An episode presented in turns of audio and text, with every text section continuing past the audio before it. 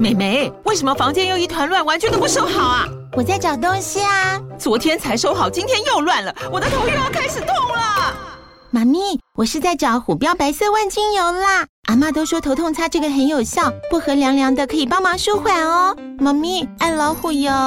哎呦，今天怎么这么乖呀？很内行哦，还知道要用这瓶百年老字号的。虎标在手，全家神队友。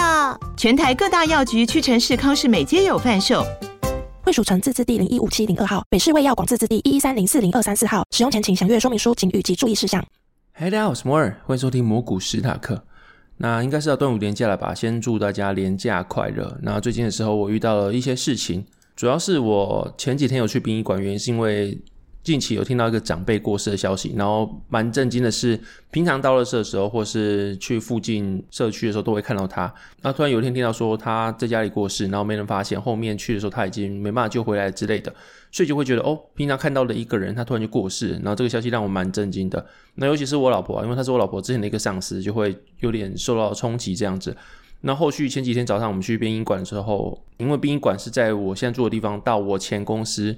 就是之前那个出版社的这条路，然后在大概两年前离开那个出版社的时候，那时候我在出版社待一段时间，会觉得说，我应该这辈子都不会忘记这条路怎么起吧，就会有种很感伤的感觉。然后在出版社的最后一天。还会用录影的方式去录一下我之前走过的路啊，然后里面的设施之类的，反正就是一个留下纪念感觉。会就说我应该是不会再忘记这个地方的点点滴滴啦，就是还蛮喜欢这个地方的。然后后面去前新公司的时候，有段时间骑车都会骑错，就是会骑到往出版社路，就是反方向啊，就会让我再花更多时间才会到我新公司。然后那种习惯是很难改的，因为早上有时候你起来迷迷糊糊的嘛，然后你就会没意识的骑。也不是没意识骑啊，反正就是你会骑车，然后比较没有注意，那就会顺着你的习惯骑。我不知道大家有没有这种感觉，就是有时候你骑着骑着一半，你在想事情，当你回过神的时候，那就发现，哎，刚才我怎么骑到这边的？然后这种感觉啊，虽然有点危险，但是大概是这个意思。反正就是我会有一段时间是非常习惯往那个方向骑，然后会觉得说自己应该是没办法忘记去这个地方的路。但后续当我要去殡仪馆的时候，因为它也在我前公司，就是那个出版社的路上。我却忘记我怎么起的，我要想一下才发现，嗯，我是可以这样起。但这个思考是一段时间。我以前觉得我完全不会忘记，但是后来发现好像还是忘记了。然后因为过去上班时候还会逼迫说自己不要往这方向起，因为这是习惯，不要再习惯这个习惯。然后这种感觉让我觉得好像跟上上份工作那个连接断掉了。然后后面我去殡仪馆了嘛，然后去的路上我一直在想，就是我接到这个消息，但是我还没看到他的照片，还没看到什么任何眼睛可以眼见为凭的事情的时候，我会想说这是不是假消息，或者是？心里空空的，因为你知道说这件事情有人告诉你，但是你还不是处于一个你要准备好接受到噩耗的一个心理状态。应该说，这个世界上本来就是这样，就是你永远知道说有人有生老病死，你知道说你身边的所有人总有一天都会老去，都会死亡，或者你自己会先走。大家都知道说有这个预期，但是没有一个人他可以准备好在某个时刻真的可以接受到噩耗那个心理状态。我觉得是不太可能，讲的好像有点过于笼统，反正就是当噩耗来的时候，你永远都不是处于准备好的状态，你永远是很难接受啊。然后那时候我去骑车到殡仪馆的当下，也是这种感觉，就是我知道人有生老病死，但是还是不太能够接受这件事情，会觉得说好像是假的，或者心空空的，会觉得这件事真的吗？我只是没有见到他而已，说不定他还在啊，这种感觉。然后后面我到了殡仪馆，在往他的方向走的时候，就是他在那个方向走的时候，一路上会有其他人的照片，你会看到很多很多人，他还笑着啊，或是栩栩如生，就是感觉他就是一个在网上看到一个 profile 或是一个自拍的照片吧，然后就是很生动啊，这种感觉，你会觉得说，我看着是很多很多人照片，但是因为你看的情境不一样，时间环境不一样，就觉得说他们都不在了。然后这种感觉，他们照片看起来是栩栩如生啊，这种感觉很奇妙。然后后面我到了那个前辈的灵前，然后看那个照片那一刹那，我原本心空空的嘛，刚讲过，才真正有那种他真的离开那种感觉袭上来。然后在旁边点香，闭着眼睛，低下头，在心里跟他讲话的时候，才感觉到我这辈子之后都只能这样跟他交流。就是以前可能到的时候看到他，或者在路上不经意会遇到，因为我们生活圈不一样，所以他就一直跟我老婆讲说：“哦，你们什么时候结婚？因为以前还没结婚嘛。然后有没有生小孩之类的啊？”讲些词不达意的话啊，可以搬到哪里呀、啊、之类的，就是你知道他是在找话跟我们聊，然后我每次找话跟他聊一下，有点小尴尬。我知道大家应该都有感觉，就是你可能跟小时候的长辈又遇到了，小时候跟他很好，或是那段时间有一起相处的一些人，你跟他很好，但长大之后你们没有共同话题的时候，你们可能就讲些词不达意的话，然后有点像是寒暄，有点像是小尴尬，但是你知道讲这些话维持感情好像是必要的。然后那时候也是这样，就是彼此讲话可能有点小尴尬，有点词不达意，但是。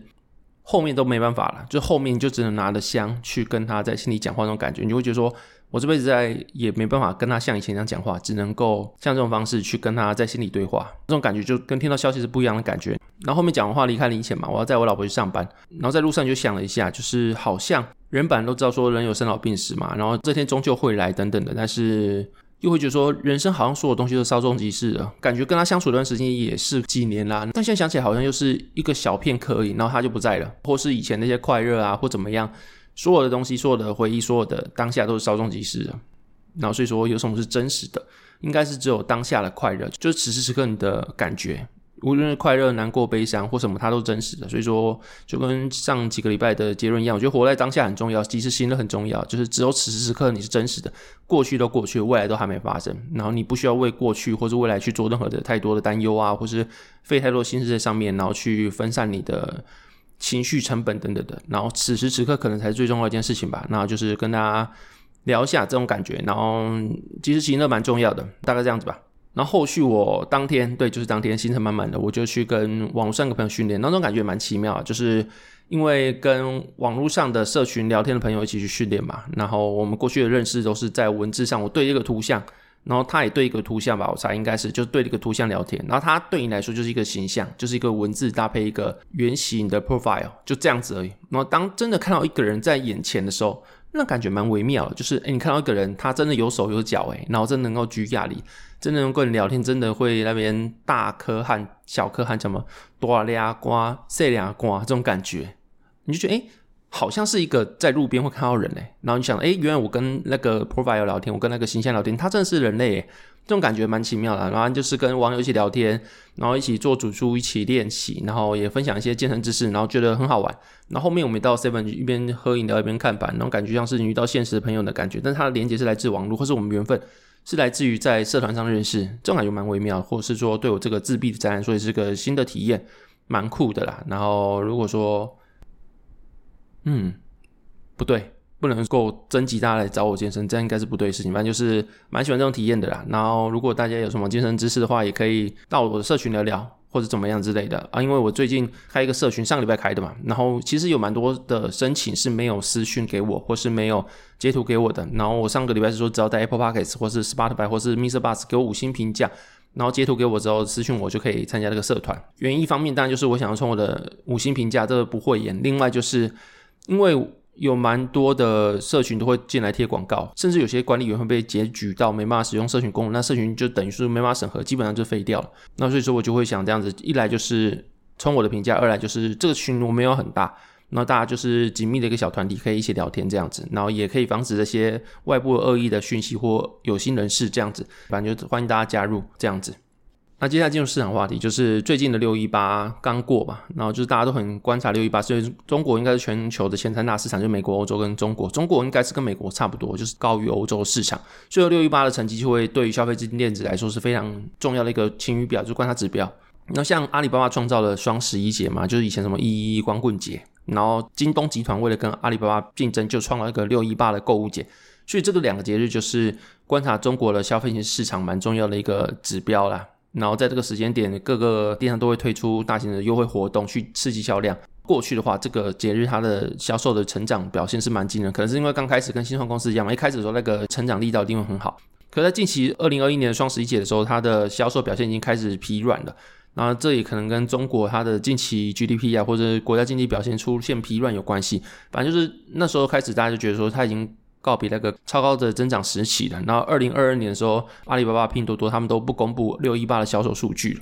然后，那有时空背景，就是二零二二年的时候，因为第二季封城的关系嘛，所以就是以消费性的产品，它的受伤最严重嘛。因为有些订阅制或是必须的那些服务，它应该还是会需要，像电信服务。但是消费性的东西，它是可以随着你的收支表现啊，或是你的财务状况去做调整的。所以那时候消费受伤蛮严重的。然后那段时间就会想要借助六一八去提升他们的消费市场，但六一八期间那个时候他们年增率就只剩十趴了，就是二零二二年的时候六一八销售率就只剩十趴了。然后在二零二三年的时候，反正就上个礼拜的时候吧，销售的状况就是数据是蛮分歧的。然后这次的销售也是一样，就是因为中国。他从去年到现在的整个内需表现都不太好，所以说这次六一八也是蛮重视。我看一些报道说，他们已经宣传了十八天，然后甚至他们会把他们的目标放在老年族群、英法族群，所以他们还会把一些直播，因为中国带货直播很盛行嘛，会把一些直播的时间从晚上深夜改到中午，是为了。老年人那时候可以下单，老年人作息那时候比较活跃等等之类的。那后面出来的数据是蛮分歧的，像是有的报道是说，京东集团六一八的销售增速是超乎预期，因为新品拉动他们整体销售的三十趴左右。然后像魅族、荣耀跟 OPPO 这些品牌手机也觉得说他们卖的还不错，他们是这样表示的。那除此之外，有蛮多看空言论，像是供应链也显示说，他们在这次六一八之前下游的预先拉货力道是蛮弱的。然后京东集团这次也没有公布他们六一八销售的 GMV 的数据，然后根据一些咨询机构的预测，大概是落在年增五点四趴左右。你看去年十趴就已经算低了，今年这是五点四趴。然后看完这些数据啊，就我爬了一些文章跟数据之后，我的感想是，他们销售是提升，但他们还是蛮保守的。另外就是你看到供应链的预先拉货力道是蛮弱的，就是有可能是一来就是他们一部分的销售品是来自于他们堆积的库存。所以导致说他们没有什么拉货，但是他们的销售出去的数字还不错。然后第二个就是说，他们销售额是提升的嘛，但他们的保守也有一方面可能是因为他们的销售是处于降价竞争，或是你说杀价竞争，他们只是为了把库存清出去。所以在这方面的话，就算它销售额是高，但是毛利低的话，他们整体的净利润应该也不会太理想。那第三个就是，如果前两个假设是有成立的话，降价已经卖不太动的话，那问题蛮大了，因为你已经降价成这样，但它的销售额整体的年增也才五点四趴嘛。然后再加上你说上上周的时候，中国在大放水，然后因为房市啊，或者你说结构式失业，像是整体失业率可能五六趴，但是青年来到十五趴左右。然后这种结构性失业可能是因为过去育胎化的时候，每家都做一个孩子，大家都想要望子成龙、望女成凤嘛。我想这不是我在凑什么东西，就是他们会想要让儿子女儿去做白领工作，不想做蓝领工作。所以导致蓝领缺工蛮多，但是白领没有需要那么多的需求，所以导致很多人是没有工作的原因，是因为他不愿意去做蓝领的工作，所以导致结构性的失业，让他们失业率蛮高的。然后年轻人没有工作，消费动能又低，然后你要指望中老年人消费的话，好像也不如预期的情况下，大家不太买东西。然后这个也是中国蛮重视的问题，所以说通缩有没有可能出现？我觉得中国目前应该在通缩的这个情况之下。那所以说，当然还是要看后续的数据为主啦。我就是一个小猜测而已。那如果真的不太好啊，你可能就是继续往后延吧，可能双十一啊之类的，看一下后续的表现怎么样。那反正就是中国目前看起来就是销售市场还是没有复苏的情况。那就是因为没有复苏的情况，所以说一般消费品或是消费性电子股价就没有像 AI 族群拉动那么厉害。但是族群不死，他们还是会回来的话，我觉得也是一个方式啦。就是如果你要布局那些比较心安的股票，然后你可以看到，就是后面应该会往后延到其他的消费的购物节去做确认。那也说不定回来就是我的解读错误，然后就是看后续的话，大家还有什么新的报道这样子吧。然后除此之外，在社群的时候有人讨论到杠杆这件事情，然后杠杆当然很多种嘛，像是你说借钱啊，或是你用什么金融衍生品，它都算杠杆。就是有些人去提到杠杆这件事情，然后所以说我就打算在这几天做一些简短的杠杆介绍。然后为什么说我觉得杠杆是个不错方式？主要原因是因为像是你投资一定会知道，就是钱会变薄嘛。稳定通膨，它才会刺激你的稳定消费。就是政府它是鼓励这个市场是稳定的通膨的。举例而言，就是以前小时候科学面是五块钱，那时候你就有一百块，那可能十年后你还是有一百块。名目上的资产不变，但是科学面变成十块钱了。所以小时候你一百块都可以买二十包科学面，但长大你还是有一百块，但只能买十包科学面。所以说你的名目资产不变又怎么样？你实质能够买的科学面就变低。然后这个可以套用到无数你的消费品，像是你买房子也是啊，你买吃的也是啊，你每天的消费也是啊。就是说有时候你就算不去花钱，通膨也是来花你的钱。然后另外就是。当你的资产变大的时候，你本业赚的钱其实不如你的聪明理财去对抗那些钱的耗损。像是两千万的两趴，就是如果说政府它定调健康通膨是两趴的话，就要希望每个年都有两趴的通膨。那的话，两千万两趴就四十万，那你每年就会先耗损到四十万出去。如果说你的资产变大的话，你有两千万的话，你每年就会先赔四十万，在你完全不吃不喝的情况下。那所以那时候你的本业很辛苦赚了五十万，但你实质的收入可能就只有十万块。那这情况下，你当然本业可以顾，但是你两千万的耗损，你是不是也可以及时止血？可以把那四十万先放到口袋，不让真的这样耗损掉。那所以这时候你的理财就变得非常重要。所以说，在钱变薄、通膨还是稳定的上升情况下，或许人有另外一种捷径，就是我会觉得说，人生如果你要说一个捷径的话，杠杆可能就是一个捷径。像是你们听到这几周，应该是叔叔的那集已经上了，就是九位数的价值航海王，他有提到，就是你投资的话，其实有个很重要的事情，就是本金的大小。因为你要去追求一些高报酬，比如说你要追求一百趴的报酬，简单还是你要追求十趴报酬？理论上十趴报酬比较简单嘛，但如果你去回推你的绝对数字的话，你十万块的报酬率一百趴，就是你赚多少钱，你就赚了十万块，就表示你十万块变二十万嘛。但是你一百万的十趴。它也是十万块，所以你要从一百万去赚到十万比较简单，还是你要从十万赚到十万比较简单？但是一百万去赚十万比较简单嘛？所以这时候你要去追求高报酬。另外方向，你不如追求高本金，会是一个比较稳健或是简单的方式。所以杠杆就是让你的本金变大的感觉了。那就像是你去借未来的钱来到现在去用，那这原理就像刚刚讲一样嘛。未来的钱你比现在钱薄，你先把未来钱借到现在去用。然后你还可以用这个钱去做复利的话，你拿到未来十年之后，你就去还一样的钱的时候，你不知道用这个钱去滚几倍了。所以这也是一个蛮好的方式。所以说，如果人生有个捷径的话，我觉得从年轻的时候去做一些投资啊，杠杆会是一个蛮好的方式。当然说你的现金流要稳健，等下会谈。总而言之，就是杠杆，我觉得是一个好的方式啊。然后所以说就会有人讨论说，杠杆要怎么开？因为杠杆非常多种，像我刚才讲的，你可以借钱开杠杆，你可以用金融衍生品开杠杆。然后借钱的话，我这边讨论不外乎就三种嘛。就是你要质押，或是你要贷款，就用信贷，或是你要用房贷这样子。然后另外就是你的金融衍生品，我自己会比较熟的，就可能就是期货跟杠杆的 ETF。那这个也会跟大家去做聊一下。那首先就是你如果借钱的话，其实大家都知道借钱，但借钱每个的规则不一样，还款期限不一样，跟它的利率也不一样，然后你可以使用的方式也不一样。那这就大概做一个大整理，就是可能外面也会有很多杠杆，都是针对一个东西。那这算是一个比较完整的知识规划跟一些统合。那如果你喜欢的话，就可以纳入你的投资规划参考一样。但是如果你要开杠杆，就真的要量力而为，不要开到过多的杠杆。然后，因为你有时候你股票做得很好，你去期货的时候，你就会重新失败一次，因为它就是一个心魔的打开。像是你平常开古董车，那突然有台。跑车让你开，然后是你可以加速很快，或是你可以过弯很自在，然后或是你的操作可以变更灵活，开启你更多无数的可能性之后，你的心魔就出现。所以说东西好不代表说你一定会更安全，自由度变高，但同时就是你可以遭受的心魔也会变严重。所以说这个就是你自己要去好好的了解的事情了。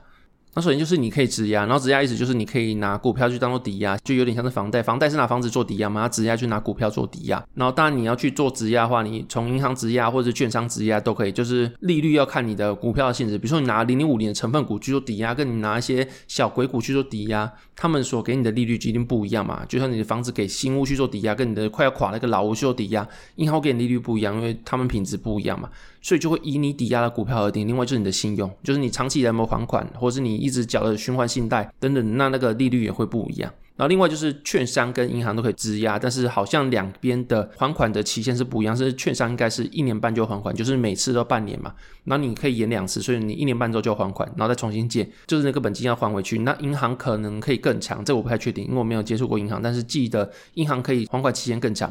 然后利率基本上会比信贷低，但是天数也比信贷低嘛。就是刚刚听到，就是最长的券商是一年半。然后信贷的话，就是你没有股票，但是你也没有。房子可以去借款，或者你不用这两个去借款的话，你就是用你的信用去借款。然后最长的话可以借到七年，所以它是蛮长的一段时间。就是如果你是跟质押比起来的话，它的信贷能够借到是比较长的。然后它能借到金额，实际上你年薪左右是一定借得到，最高最高是二十个月，但是好像二十个月是比较难的。那还有上限可能是三百万左右。但如果说你是什么科技新贵啊，等等，那可能不一样，但是一般来说，一年的年薪是比较好借到，一年以上可能就是实物上就看银行怎么给你这样子。所以说信贷可以借到七年，但你的利息应该是比质押还有房贷要高啦。那第三个就是房贷，就是用你的房子去做抵押，因为房子是一个蛮好的不动产嘛，所以它是跑不掉的，所以它可以借到蛮好的利率，然后最高最高可以借到八成。比如说房子一千万，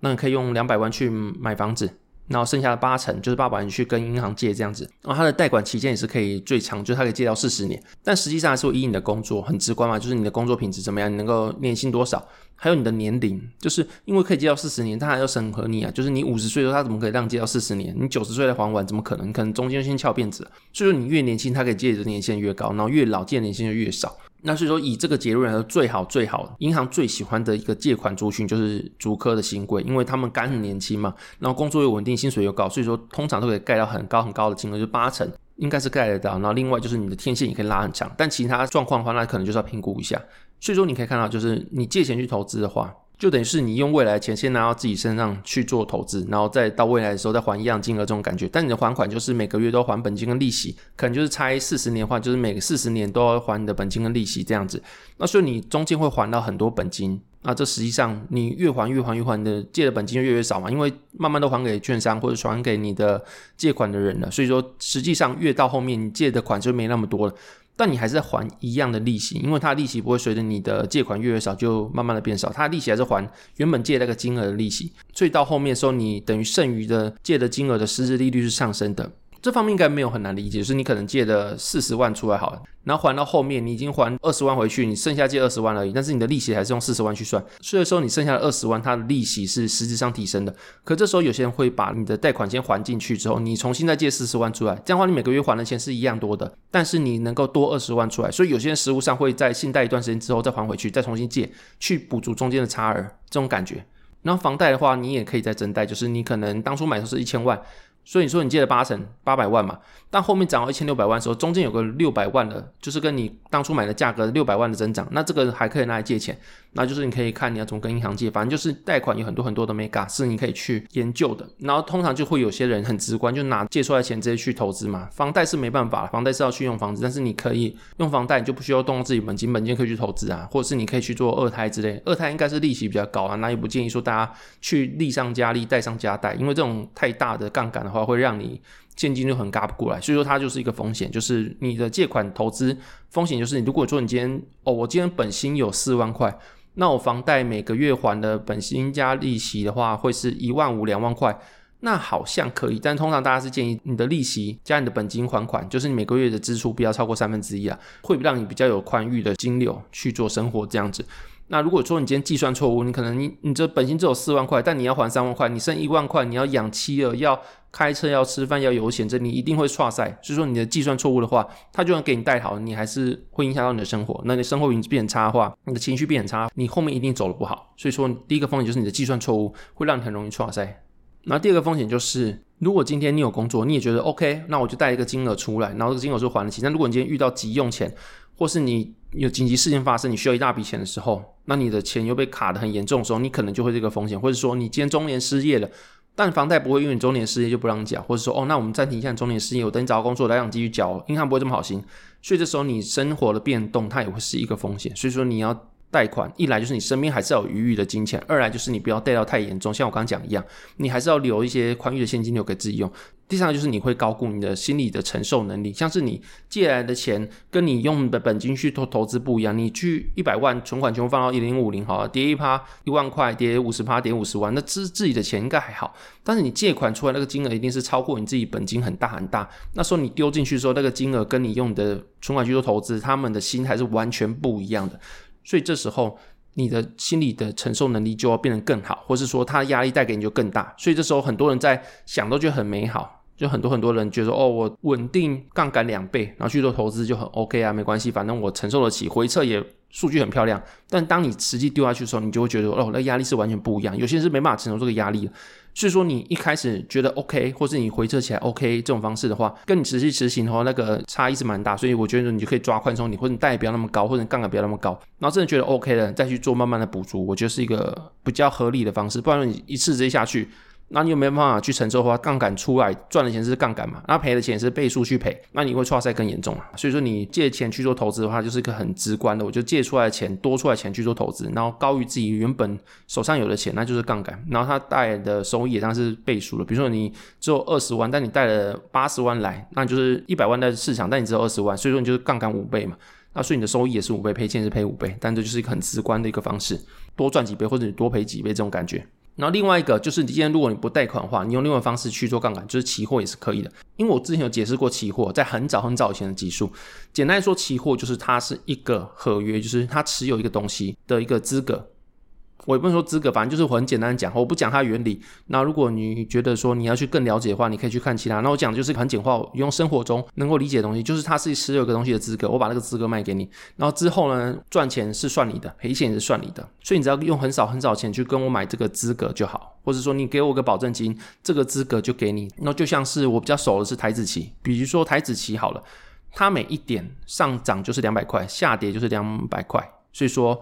它现在目前的价位应该是一万七左右，那所以一万七再乘以两百块的话，它的价值是三百四十万。但是你今天要用三百四十万去买台子期，去跟它上涨下跌去做浮动吗？不用，我今天台子期我可能二十万就可以给你这个资格，我只要你缴二十万保证金到我这边，那之后台子期的上涨跟下跌都算是你的哦，那跟我无关。所以说你要去付二十万给他之后呢，那个上涨跟下跌都由你自己去承受。那这二十万我退给你，它就是保证金。所以说后续如果你赚钱的话，就会在保证金账户二十万再往上加两百块，两百块两百块加起来。那当然你赔钱的话，也是从那个二十万去扣。但你扣到一个限度的话，它就让你断头，或者说你要缴钱进去，它才不会让你断头之类的。所以说期货就是一个很大的杠杆。你看二十万就可以操弄一个三百四十万部位，它是不是就是十七倍的杠杆？所以说期货的杠杆指数可以开到十几倍，股票其实大概是八倍左右。然后期货它的优势就是它没有内控费用，就是如果你今天是拿期货。跟 ETF 去比的话，像是你有台指期嘛，然后跟你用零零五零，或是你用什么台湾指数的 ETF 来比的话，因为你持有那些台湾指数的 ETF，它是需要内扣费用的，比如说保管费多少啊，经理人的费用多少啊之类的，反正就是它内扣费用大概是零点三左右。然后但是你用持有期货，它就没有内扣费用，但是它需要转仓，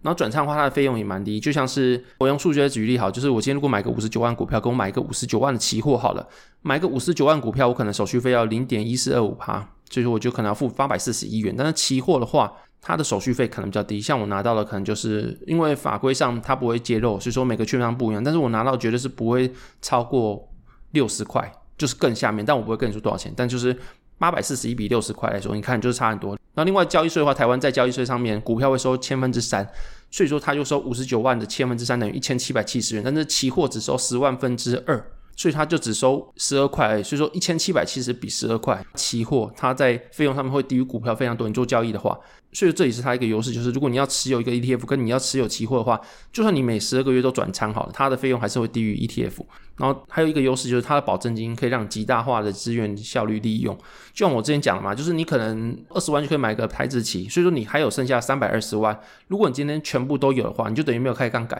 因为你是用三百四十万去买三百四十万标的。但你今天可以先把二十万放在保证金账户之后，然后剩下的三百二十万你去放一些活存。如果你可以找任何可以生钱利息的银行都放进去。那如果你每年可以多一点五趴利息的话，那你就是比你只存在零零五零或存在台湾指数的 ETF 来说，你就会每年多一趴多的净利。这个是你可以保证拿到的，因为它是等于是定存嘛，就等于说你不需要花那么多钱去卡在里面，你剩下钱可以拿去生钱的感觉。所以保证金制度也可以让极大化去使用的金钱效率这种方式。然后这就是期货它的优势，那当然有劣势。那劣势一来就是我刚刚讨论的只是台湾指数期货这种东西，它有逆价差。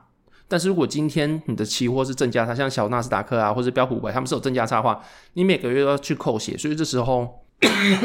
你去吃下来正价差，跟你去直接买 ETF 的话，哪个比较划算？可能就要自己算一下。那刚才讲到逆价差，就是它每个月可能是二月的时候，它可能是一万七千四百点，但三月时候可能只有一万七千两百点，所以中间就少两百点嘛，所以你每次转过去，你用。卖掉一万七千四百点去买一万七千两百点，但是你买是一样商品，所以你就多赚两百点。可能在台湾指数期货会有这种逆价差感觉，但没有多那么多，大概是多个三十点左右。所以你每个月可以多赚三十点，就是六千块左右。你每个月可以稳定这些钱啊。总而言之，就是台湾指数期货它有逆价差，但是其他的指数不一定有。像美股长期上涨，它就可能在纳斯达克或者标普百，它就没有逆价差，反而是正价差。这时候你就去看一下你会不会被扣血，每个月转仓。他们是季转了，就是美股它是季转，就是三个月转一次。你要看一下你会不会被扣钱，然后扣多少，它有没有比你去买 ETF 还要便宜，这可能要看一下。那另外就是新台币也是一个劣势，就是它需要转仓嘛，你每个月需要卖掉再重新买一次。所以这时候如果今天你定期定额或者你持有 ETF 的话，你不用去理它。但是你持有期货，你每个月要去面对它一次，你我需不需要还要拥有它？理论上，如果你是要持有期货，你要去做 ETF 的话，你每个月就是无脑的转仓。但是实际上你会遇到，比如说中美贸易战还要转仓吗？或者什么？九一一的时候，五角大厦倒了，你还要转仓吗？或者今天什么不利的消息出来之后，你还要转仓吗？人家说未来会遇到大空头十年，你还要转仓吗？等等之类，就是大家知道说我应该要转仓来对，但是实际上你可能会有很多很多阻碍跟心魔，让你去犹豫要不要转仓。所以说这也是一个劣势，就是你会有心魔，因为你要自己去做判断，所以那时候让你没办法转仓。但你如果长期持有或长期参与市场的话，你就必须转仓，因为你的策略是这样使用。所以这时候你就去思考，你如果持有期货的话，你有办法面对这些心魔，但你还是转得下去吗？或是我今天想多摊个几点，比如说台子期每一点就两百块，那我今天想要多摊一点，所以说我就挂比目前的卖价更低一点点。但是如果最后挫赛你这次没有成功，那我这个月转仓我就失败，之后就看到一路飞嘛。所以说就是转仓它就是一个你可以说是优势劣势嘛，反正就看你怎么讲，它就是引出一个心魔的东西啊。那它就是跟 ETF 或是跟你持有现股，或是你说杠杆 ETF，它是比较不一样的东西啦。所以说我们刚刚介绍已经介绍两个杠杆的工具，一个就是你直接借钱来投资，跟你用期货来投资。那第三个你可以杠杆的工具就是杠杆的 ETF，像是。你可以去买一个标的，比如说零零五零正二，或是你去买台指期正二好了，他们就是可以复制当日的标的，比如说零零五零或台指期的两倍的走势。比如说今天零零五零涨了四趴，然后零零五零正二它就涨八趴给你看，这种感觉啦。那它的原理就是它会使用一些期货去增加它的报酬，比如说零零五零它内容物可能会有九十八趴的股票跟一趴多的期货，但是你零零六三一 L 就零零五零正二的话，它有百分之一百九十九点七五都是期货，所以它就用期货去复制它当日的走势，要达到两倍。那因为它是要复制当日的走势，当日两个字很重要，所以它就不是严格定义上面的买进使用，它每天都要卖进卖出。那这种感觉就像是你说期货好了，我今天保证金二十万可以操纵三百四十万的部位，那我觉得如果上涨一千点，我就赚了二十万嘛，那我就变四十万去持有三百六十万部位，那我的杠杆是不是就变小了？因为我本来是二十万持有三百四十万嘛，所以我就十七倍杠杆，但我今天是四十万持有三百六十万。诶，我的杠杆就只剩九倍，所以当你上涨之后，你期货杠杆会越来越少，越来越小。反正你下跌的时候呢，杠杆就越来越高，越来越高，因为你保证金越来越少嘛。然后你的可能合约的价值一样是少一样的金额，但它的绝对金额大很多，所以它的杠杆就会变越来越大。所以这时候。当你上涨的时候，它就卖出一点，卖出一点；下跌的时候，它就要补进点，补进点。所以它每天都会买进、卖出、买进、卖出，所以它就不是严格定义上面长期持有。那当然就是后面的一些经理人他在做的事情跟你无关，反正它就是一个每天就是还原指数目标，或是你说标的目标两倍的一个 ETF 这种感觉。所以它的影响因素就很多，也很复杂。但是我们不管它，我们只看它优点跟缺点。好。优点那是方便嘛，就是你可能要开期货，你要开个期货账户。当然你说杠杆 ETF 它也是要签一些签署，但是你可以直接在股票直接去买到一个杠杆的 ETF，那当然就很方便了。那也没有什么复杂的手续，就可以直接买到。所以它就是像买股票一样比较方便，顶多签署一些东西而已。二来就是它的杠杆很稳定，没有那些心魔，它不像什么期货啊、融资或 CFD 一样，它可能需要。担心下跌的时候你会爆炸，因为它保证金你要催缴啊。但是你杠杆的 ETF 它就是永远都是两倍、两倍、两倍这样，所以你不需要补钱，它就是一直往下跌，一直往下跌，但不会断头。那上涨就是一直上涨、一直上涨、一直上涨，你不会说什么杠杆变少或杠杆变多的问题都没有。它就是一个有人帮你做好很多事情，就是一个稳定两倍杠杆的东西，所以它就是一个蛮方便的事情。那第三个就是它成本可能不太高，就是我们刚才讲到，你如果今天是去信贷，或者你今天房贷，或者你今天去做任何质押的话，你都可能要付两趴以上的成本去拿到一些资金。但如果你一百万去买一个零零五零正二的部位的话，它可能就变两百万去做每天的涨跌幅，那可能多一百万涨跌幅的表现，但是你只花了一趴的内扣费用，所以这时候你的资金成本就蛮低的，你可能一趴资金成本会比你借贷还要低，所以成本不太高，它也是杠杆 ETF 的优点啊。那当然，这边只聊台股的台指正二跟零零五零正二 ETF，其他的杠杆又是不同领域，就是你杠杆其他的商品，像你杠杆债券呐，它后面持有可能是交换合约啊，或是持有的是一些其他国家的期货，那可能又不一样。所以说，刚刚讲的就只限缩在台指正二跟零零五零正二的 ETF 这样子而已。那不同形式开杠杆，它的表现不一样。像是期货或者借贷，基本上就是还原你的倍数。比如说你用两倍的钱，或是你开期货两倍的杠杆，基本上它就还原的倍数。比如说你原本有一百万，你就去买两百万的期货，或是你去做两百万的投资，你就是借一百万出来投资的话，基本上还原你的倍数。上涨的时候你可能就是赚两百万的上涨，跟下跌两百万的下跌。但你今天如果买的是杠杆的 ETF，它的表现会偏离你的标的的上下两倍。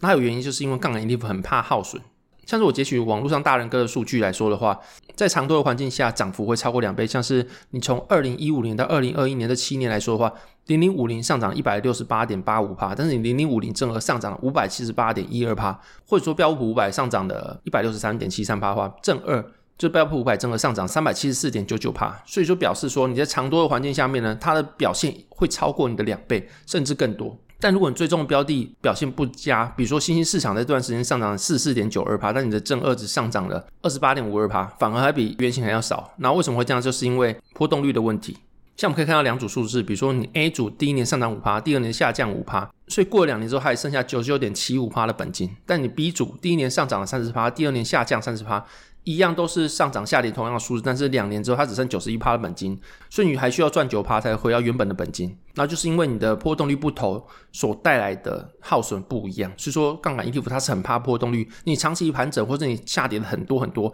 才去做上涨的话，那都影响你的报酬非常高。所以说杠杆 ETF 它最好的表现会是在长多没什么下跌的浅跌市场啊，像台股这种感觉。那如果你在一些上下很严重、上下很严重的市场的话，杠杆 ETF 它所带来耗损会严重侵蚀你的本金。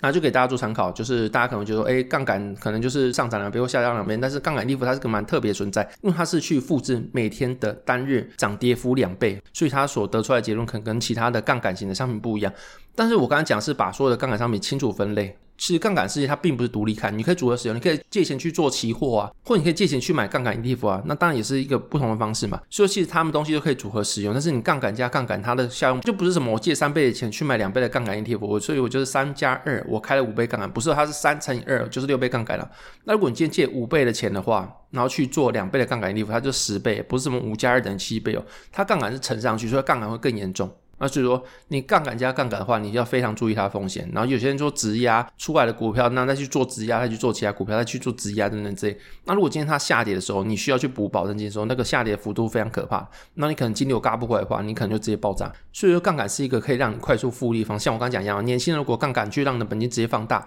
的话，你可以少走一些路，就是它是一个捷径。如果在近期的市场来看的话，但同时如果今天下跌的话，你一定撑不住。如果说你今天金流不稳的话，你一定撑不住，直接让你的人生毁灭。所以说，杠杆是要非常审。慎评估的，他是一个双面人，他可以让你的未来一帆风顺，或是可以让你走捷径，像是通关秘籍的感觉。但同时，你用错的话，它会让你人生直接毁灭。所以你要根据你的环境选择不同的杠杆。比如说你的钱少的时候，你可能顶多顶多你可以借一点钱，就是你本金只有十万的时候，你借个信贷借个三十万，那你就借四倍杠杆了。那这四倍杠杆听起来很严重，对不对？但你的绝对金额来说还好。你的本金嘎了过来，你的四倍杠杆其实还好，因为你的绝对金额只有四十万嘛。但如果你今天你的资产是一千万，你又借了一千万出来，理论上只有两倍杠杆，但是你要缴的本金加利息就是一千万的本金加利息，所以说你只有两倍杠杆，但是你的绝对数字非常可怕。那所以说你要衡量自己能力，你每个月进来钱有那么多吗？你缴得出来吗？如果遇到今天你中年失业了，或者你急需一大笔钱，比如说有谁要看病啊，谁需要住院等等等，你能够付得出来吗？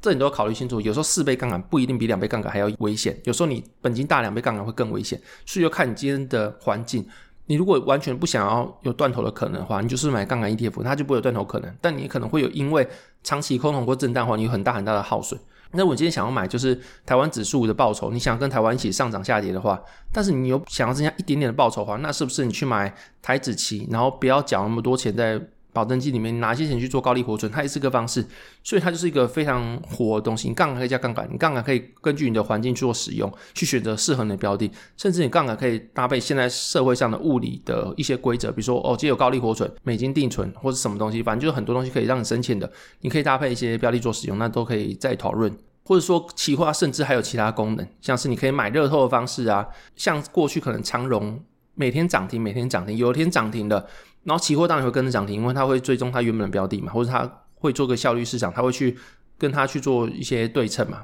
但如果今天是在结算日的话，涨停它当然不会再涨上去了，它只会跌下去。所以说这时候你如果去买长荣期货的话，那在礼拜三今天一定要结算，今天一定会被卖掉的话，你去买它只要是有下档一趴，你用你的杠杆去算的话，你都是买到一个热头，因为它绝对不会再下跌，你最多最多会付就是你的交易税跟一些手续费。但是你下跌的话，如果它下跌个五趴。你又开个五倍杠杆反正，就直接赚二十五趴，那就是一个热透的感觉，所以它就是一个上档非常高，但是下档非常有限的一个热透的方法。所以说你可以用期货做这件事情，就是在你结算日的时候去买一些热透的感觉。那另外的话，就是有时候一些市况不好就会断头潮，然后断头潮可能就会出现在你的期货市场跟你的现货市场的价格差异，那它一定会被收敛掉。那所以这时候你可以去找到一些，诶，怎么跟现货的价格不太一样？或者期货价格不太一样，然后从中间做一个套利的感觉，那也是一种方式啊。然后总之市场会有很多工具，然后也可以给你很多很多灵活运用的机会，就是看你要怎么去运用。然后他们就跟你讲一些实物上可以运用的方法，大概是这样子。那现在进入讲笑话时间。然后第一个笑话是有一天小明跟老师说：“老师，小美人身攻击我。”老师回他：“那可以用当归反击啊。”然后第二个笑话是有一天小明在一间餐厅吃饭的时候，发现猪排不太新鲜，他就跟老板讲说：“老板，我觉得今天的猪排好像没有上个礼拜好吃。”诶老板就怒呛他：“怎么可能？这就是上个礼拜的猪排啊！”好，这节目那边如果喜欢节目，可以在 Apple Pass、Mr. Pass 跟 Spotify 给五星评价，也可以透过小方式赞助我。那如果商业合作需求的话，可以下面找我的商业合作信箱。那如果想要加入社群的话，可以参考下面的说明，欢迎大家加入。那这节目那边谢谢大家收听，拜拜。